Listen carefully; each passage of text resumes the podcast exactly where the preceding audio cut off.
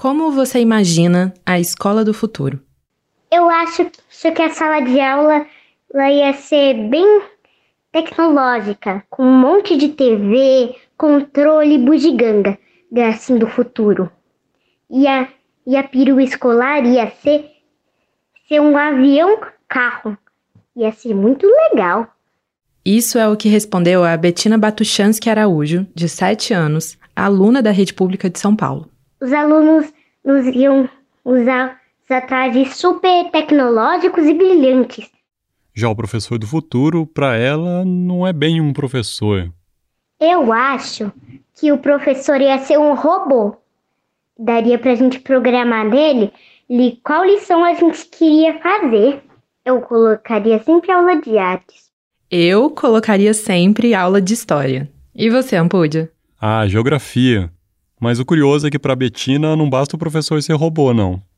E é, dá para escolher também qual professor a gente iria querer por um tablet. Seria muito legal. Bom, é isso que eu acho. É bem mais divertido imaginar o futuro quando se é criança, né? E durante uma pandemia, quando a gente não consegue saber o que vai acontecer no próximo mês, se vai ter Réveillon ou Carnaval, esse exercício de imaginação parece ainda mais difícil. Mas não aqui no Folha na Sala. No episódio de hoje, o último dessa quarta temporada, a gente quer fazer esse exercício de pensar no futuro. Como será a escola? Como será o professor? Será que estamos fadados a uma escola, como a que a Betina descreveu, em que o professor é quase um objeto que se escolhe pelo tablet? Ou será que o futuro já está acontecendo? É isso que a gente vai tentar descobrir. Eu sou Juliana Deodoro. E eu, Ricardo Ampudio.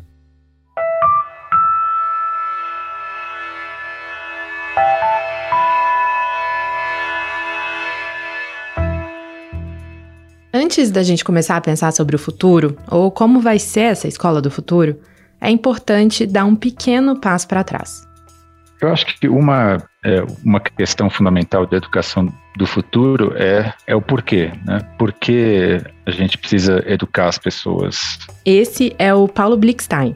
Ele é professor da Universidade de Columbia, em Nova York, e diretor de um laboratório que pesquisa novas tecnologias para a educação.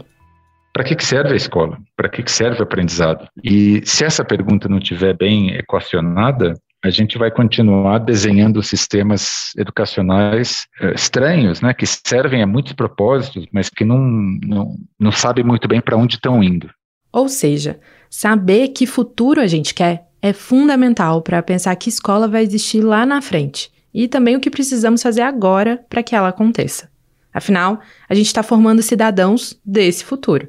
Estamos ensinando os valores, as habilidades, os conhecimentos que eles vão precisar lá na frente. E para pensar nesse futuro de uma forma mais científica, a gente resolveu procurar a Rosa Alegria.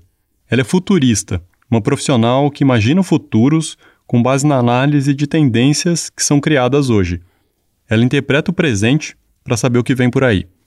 Segundo a Rosa, nós estamos vivendo o apogeu das tecnologias, o auge de um movimento que começou lá atrás, depois da Revolução Industrial. E esse excesso, esse uso intensivo de tudo que é eletrônico, a automatização da rotina e a dependência dos dispositivos vai expor uma lacuna de aprendizados de uma geração de estudantes, que a escola vai precisar cobrir. Então, a gente vai começar a pensar em resgatar aquilo que se perdeu. Né? Então, eu não acho que vai ser um ensino é, puramente tecnológico, nem pautado apenas no STEM, né, que é ciência, é tecnologia, engenharia, matemática, que hoje é o grande caminho educacional né, do momento, mas vai ter um resgate, a busca que já está começando, hein? Não estou falando de futuro distante, não. As humanidades, a questão da filosofia, a literatura, tudo aquilo que é, é que é mais da sensibilidade do, do, cérebro direito, vamos dizer assim. A ecologia vai ter que estar mais presente, criatividade, enfim. Se o senso comum nos faz imaginar um futuro dominado por máquinas substituindo humanos, como uma distopia, as tendências apontam o contrário. Toda essa importância que temos dado para a tecnologia pode nos afastar de valores importantes. Hoje a gente fala, olha, pode falar para o teu neto, para o teu filho, para as crianças, Começa a programar, tem que aprender a programar. Virou um mantra hoje, né? Todo mundo aprender a programar. Tudo bem, eu não, eu não questiono a importância, mas o mundo não é só feito de programação e nem de máquina. Nós estamos perdendo esse lado da vida que se esvai e que é importante estar tá aí, aí, né, o esquecimento de que existe um planeta, de que existe ar para respirar, de que existe cuidados naturais que eh, sustentam a vida. Não é só tecnologia, a tecnologia com excesso passa a ser uma, um devaneio, né, uma utopia, uma tecnotopia é, exagerada. Nós vamos ter que recuperar o espaço vazio que está deixando, sendo deixado pela máquina, é, que a máquina, na verdade, não está nem dando tempo para a gente usar, e nós vamos ser seres mais imaginativos. A Rosa enxerga sim transformações tecnológicas e de estrutura na escola. Claro que elas não são tão incríveis como as roupas espaciais e a perua escolar voadora da escola da Betina. A, a sala de aula, né? Não sei, sala de aula é uma, vai ser um, uma abstração, né? Porque hum, é, nós já estamos entrando nessa nova era, essa, é, com, essa, com essa pandemia, o ensino híbrido, né? Estamos em qualquer lugar, é, nós não, não temos mais restrições para aprender ou para ensinar. Se for geograficamente, não há restrições. Com a tecnologia intermediando o aprendizado, a Rosa acredita que vai ser possível as crianças no Brasil terem aula com professores na Finlândia, por exemplo, numa grande rede de aprendizagem. Imagina que é, nós vamos estar conectados com o mundo inteiro. A, a, a educação vai cada vez mais ser digital. Não vamos ter barreiras de tempo nem espaço. Nós vamos ter contato com o mundo inteiro e possivelmente não vai ser um professor. Haverá vários professores. Poderemos estar integrados com vários centros de aprendizagem no mundo ao mesmo tempo.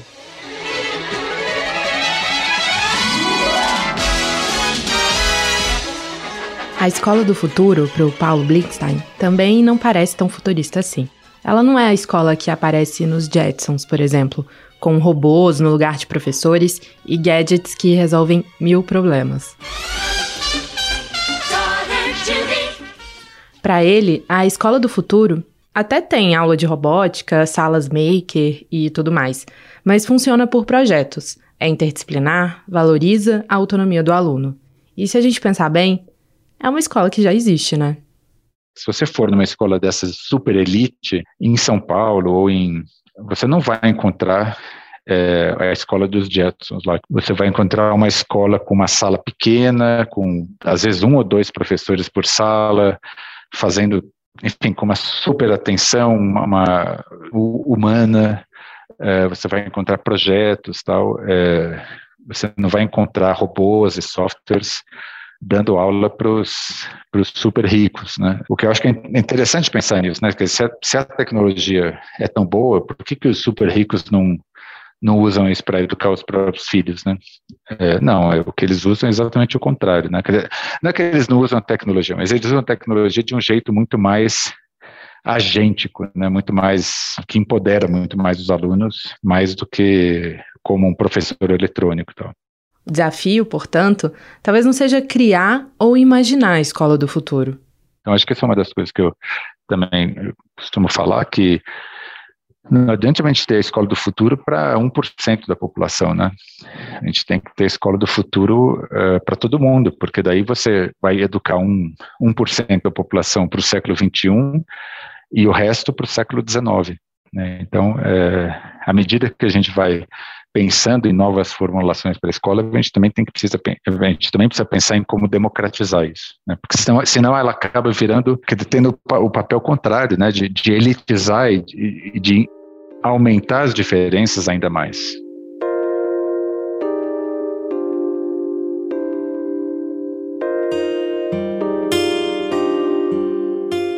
O professor José Pacheco pensa numa escola do futuro há muito tempo.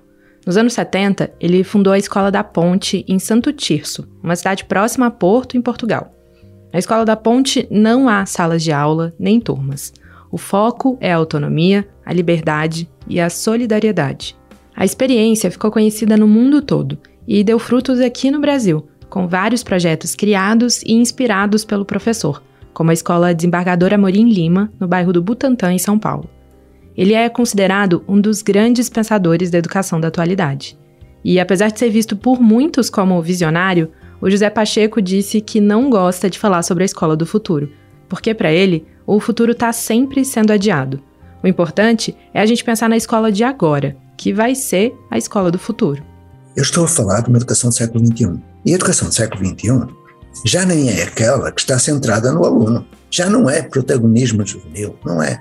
É sujeito de aprendizagem no contexto de uma comunidade. Um sujeito de aprendizagem no contexto de uma comunidade. Ou seja, o centro não existe. O que existe é a relação.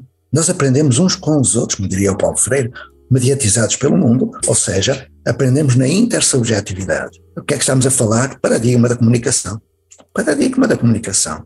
Repara bem que estamos no século XXI e as pessoas ainda estão a trabalhar no século XIX, disfarçando com computadores e outras coisas do género, não é? Pensando que tudo muda com o digital.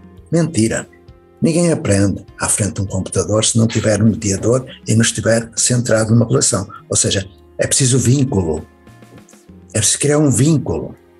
Para o Pacheco, não faz sentido o professor brasileiro olhar para experiências da Europa quando vai pensar em projetos para o futuro.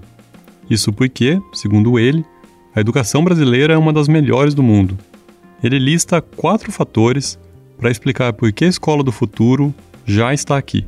A primeira é o caldo cultural que o Brasil produziu, que é um caldo que propicia, muita criatividade. Repara que o Brasil, depois dos portugueses entrarem, receberam os italianos, os espanhóis, franceses, os japoneses, os judeus, os árabes, os alemães. É um caldo cultural de uma criatividade sem fim, ou seja, a tecnologia humana, não é? As tecnologias sociais estão aí todas juntas, do hemisfério norte ao oriente, está aí tudo. A segunda seriam as comunidades indígenas. A maneira como se faz a educação desses povos, integrando a família e a tribo, é o que ele acredita ser o papel da nova escola: reunir a família, a sociedade e o Estado. Depois, terceira componente: é, os afrodescendentes. Eles trouxeram da África o princípio de que é preciso uma tribo inteira para educar uma criança. E isso traduz-se em quê? Numa grande rede afetiva, emocional, que importa também contemplar, não é? Porque a educação não é só intelectual, ela é afetiva, emocional, ética, estética e por aí vai. A quarta é que uma grande parte dos estudantes brasileiros da rede pública vivem em comunidades na periferia, de onde tiram lições de cooperação, autonomia e solidariedade, que são os fundamentos da nova educação. Então, estas quatro componentes, se forem juntas, nós acabaremos com essa miragem de que é possível educar substituindo o professor pelo computador. Não é. O computador é necessário. A internet é incontornável, mas ela tem de propiciar humanização do ato de educar e não desumanização. Mas é preciso realmente perceber que essas quatro componentes podem produzir essa nova construção social, nova construção social, que vai substituir aquilo que se fez no século XIX, totalmente. Então, essa é a boa nova, não é? Eu sou esperançoso, diria o Paulo, e, portanto, não desisto de voltar ao Brasil e aprender com o Brasil. Aprender.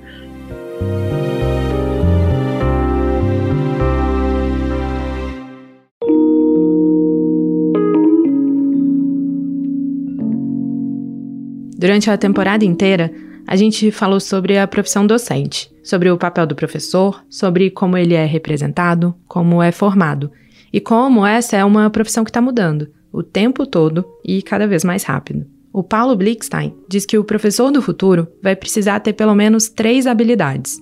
A primeira é entender que o aluno já tem muito conhecimento e que é necessário construir o aprendizado a partir do que ele já sabe.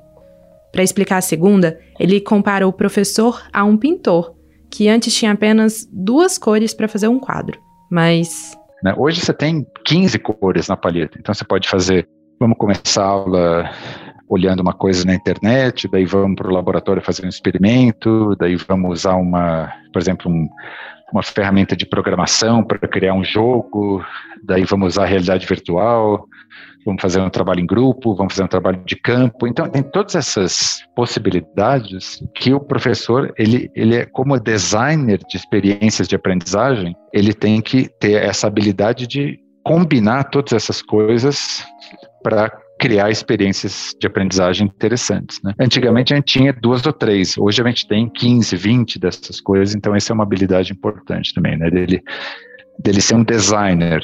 Além de designer, o professor também vai ter que ser um curador de conteúdo e recursos, para que as crianças possam entender quais informações têm credibilidade. Porque muito do, do que acontece hoje na vida do aluno, às vezes acontece fora da escola, né? Porque os alunos têm acesso a celular, internet e tal. Então, acho que essa é uma outra habilidade importante do professor, que é ser um curador de, de recursos para os alunos, já que eles vão encontrar esses recursos a vida toda, né? E mesmo fora da escola. A Rosa Alegria, nossa futurista, também acha que a profissão docente vai sofrer uma transformação importante. O professor não vai ser substituído por um robô gerador de conteúdo. Muito pelo contrário, vai virar um facilitador que ensina habilidades socioemocionais. Mas o professor, que é o rei dos conteúdos, é o rei da avaliação, é o rei da resposta, não vai existir mais isso. O rei da resposta é a internet, é a tecnologia. É, o que o professor tem que fazer ou seja lá o que for o nome, é ajudar esse ser humano a desenvolver suas habilidades que ele ainda não encontrou. Ele deve ter habilidades que ele não viu. Isso sim vai ser o papel desse mentor ou desse professor. E não aquele que vai corrigir conteúdos certos de conteúdos errados.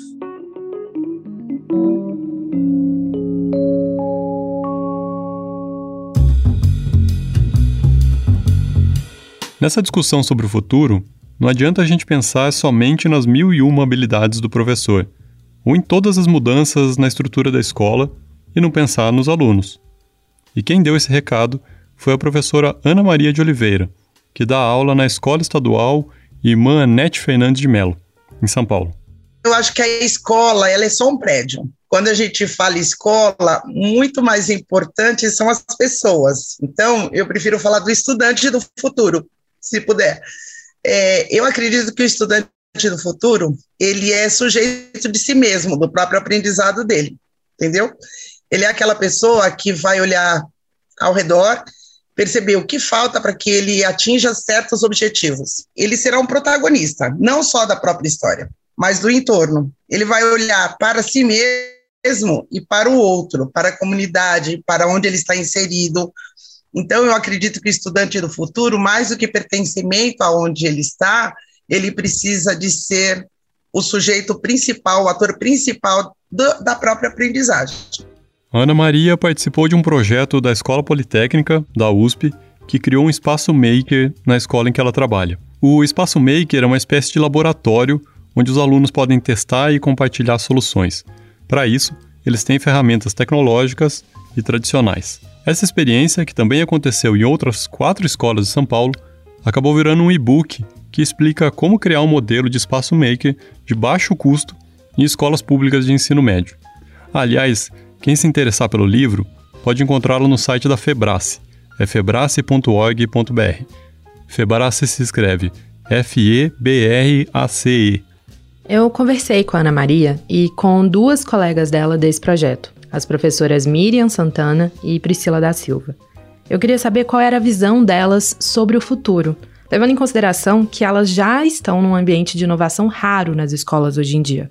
E qual não foi a minha surpresa quando a Priscila falou da dificuldade que os alunos têm hoje para lidar com a tecnologia eles não estão alfabetizados digitalmente. E, isso a pandemia veio para é, realmente concretizar isso. Eles não estão, embora eles tenham nascido na área tecnológica, embora eles, eles tenham aí alguns recursos de tecnologia, eles não estão alfabetizados é, digitalmente. É que tecnologia é muito mais que usar o Zap, fazer uma dancinha no TikTok ou uma live no Instagram. Por isso, é preciso incentivar a autonomia dos alunos, para que eles consigam resolver problemas com essas ferramentas eles não estão alfabetizados digitalmente, mas eles precisam ir nessa busca. E a gente também está preparado, porque na hora que, que eles vêm com a gente, tá, ó, que tal você ir para tal recurso e buscar juntos, porque é isso que está acontecendo. E eu vi isso, que eu tive que, é, do meu conhecimento, buscar junto com o conhecimento com eles, eles também me deram certos conhecimentos, certos recursos que eu uni com o meu, então, assim, aprendendo e, e indo atrás. Quando eu perguntei para elas se achavam possível que esse modelo de educação do futuro fosse aplicado em escolas públicas, levando em conta a realidade da sala de aula, a Priscila disse que a chave está a incentivar os alunos e que quando eles acham que é possível, isso se torna uma motivação para todo mundo. Outra coisa que eu estava pensando quando a gente estava discutindo a pauta é como o professor, ou por que, que o professor tem medo de ser substituído pela tecnologia. Se a função do professor é tão importante e tão sensível, não me parece uma coisa que um robô vai fazer. Por que, que será que às vezes os professores estão com medo de serem substituídos por um software? Ah, porque eu acho que isso é uma coisa do nosso tempo, não? Você não tem medo de ser substituído por um software? Você não acha que o. Você acha que o jornalismo pode acabar porque vai ter computadores que produzem textos? Então, produzir texto sim, mas achar histórias os robôs não vão achar. O robô não vai saber achar um professor lá no Acre que tem uma história legal e não sei o quê. Isso aí eles vão precisar da gente. E aí, para escrever o texto, que é a parte difícil mesmo, pode escrever por mim. Não tem Se problema. alguém quiser escrever o roteiro. Fica à vontade, pode escrever. Um robô que escreve o roteiro de podcast. Para mim tá ótimo. A gente apura, conversa com as pessoas e só vem falar aqui no microfone. Muito mais fácil. Isso aí é a gente divagando sobre o tema do episódio depois de conversar com os entrevistados. A nossa questão era: será que aquela imagem de futuro da Betina pode um dia fazer sentido? A gente sabe que o papel do professor vai mudar, mas ele pode realmente ser substituído por robôs?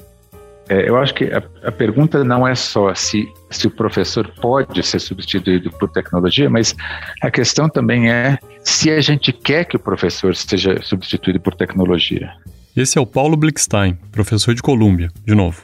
Então, por exemplo, as pessoas às vezes falam, não, educação é transmitir conteúdo, né? Você tem a matéria, você tem que dar a matéria e testar o aluno para ver se ele aprendeu a matéria. Mas se você olhar um pouco mais profundamente, você vai ver que a educação não é só a entrega do conteúdo. A educação tem uma, uma série de outras coisas que vem junto com essa interação humana, né? Que é você aprender a conviver em grupo, você aprender a colaborar, você aprender a se relacionar com outras pessoas, fazer uh, projetos junto. E, e, e, e, na questão do, da relação professor-aluno, tem uma série de coisas que são imponderáveis também de você ter um adulto, né, que é que é uma figura importante para a criança, que é um ser humano de carne e osso, que está lá, que tem sentimentos, que tem empatia. Isso não, tá, não tem software que pode fazer isso. Né? Então, acho que, enfim, tem essa questão que se a gente substituir o professor, não é só substituir a entrega do conteúdo, né? Você substitui tudo que ele representa. Isso não significa, para o Paulo, que o professor não possa se beneficiar da tecnologia.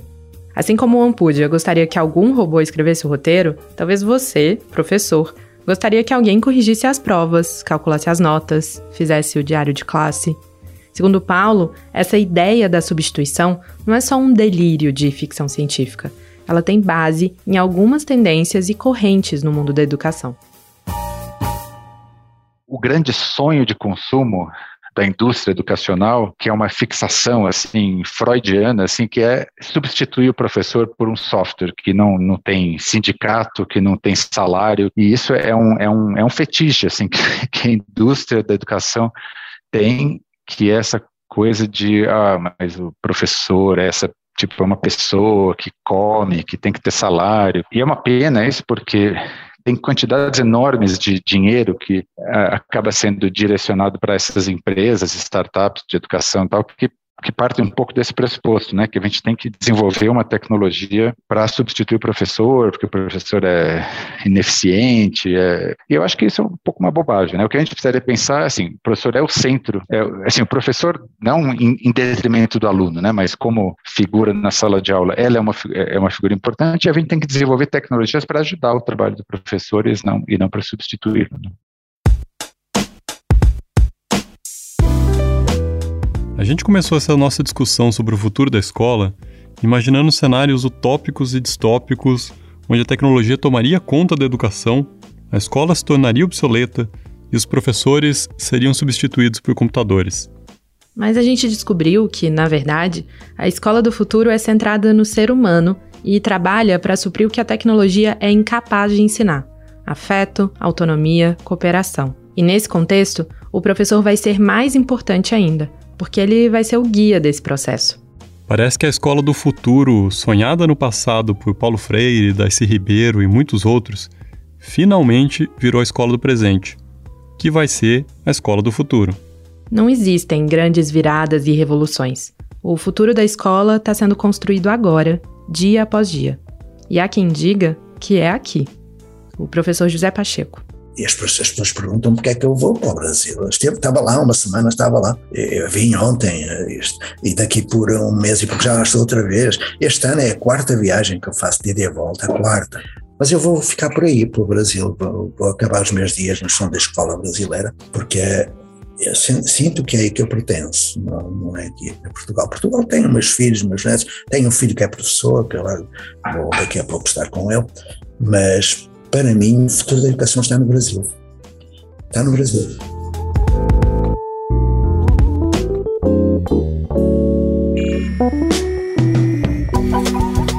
Ah, não. Essa vinheta é o que eu tô pensando? Sim, exatamente. Esse é o fim da quarta temporada do Folha na Sala. E que temporada, hein? Foram só nove episódios, mas parece que levou o ano inteiro. Quantas histórias e ideias apareceram por aqui? Muitas. E é por isso que a gente queria agradecer todo mundo que conversou com a gente, que compartilhou histórias, que nos recebeu nas escolas, deu ideia e mandou mensagem. Acho que agora a gente tem que dar tchau, né? Infelizmente, sim. Então tá. Esse foi o Folha na Sala, o podcast da Folha para professores em parceria com o Itaú Social. Você pode ouvir todos os episódios desta e das outras temporadas nos agregadores de podcast ou no site da Folha. Eu sou Ricardo Ampudio. E eu sou Juliana Deodoro. Nós fizemos a reportagem e o roteiro dessa temporada. A coordenação do podcast foi de Fábio Takahashi, Ângela Pinho e Magé Flores. A edição de som é de Stefano Macarini. Para esse episódio, usamos áudios do arquivo da Warner. Bom fim de ano para todo mundo e até a próxima temporada. Tchau, a gente se vê.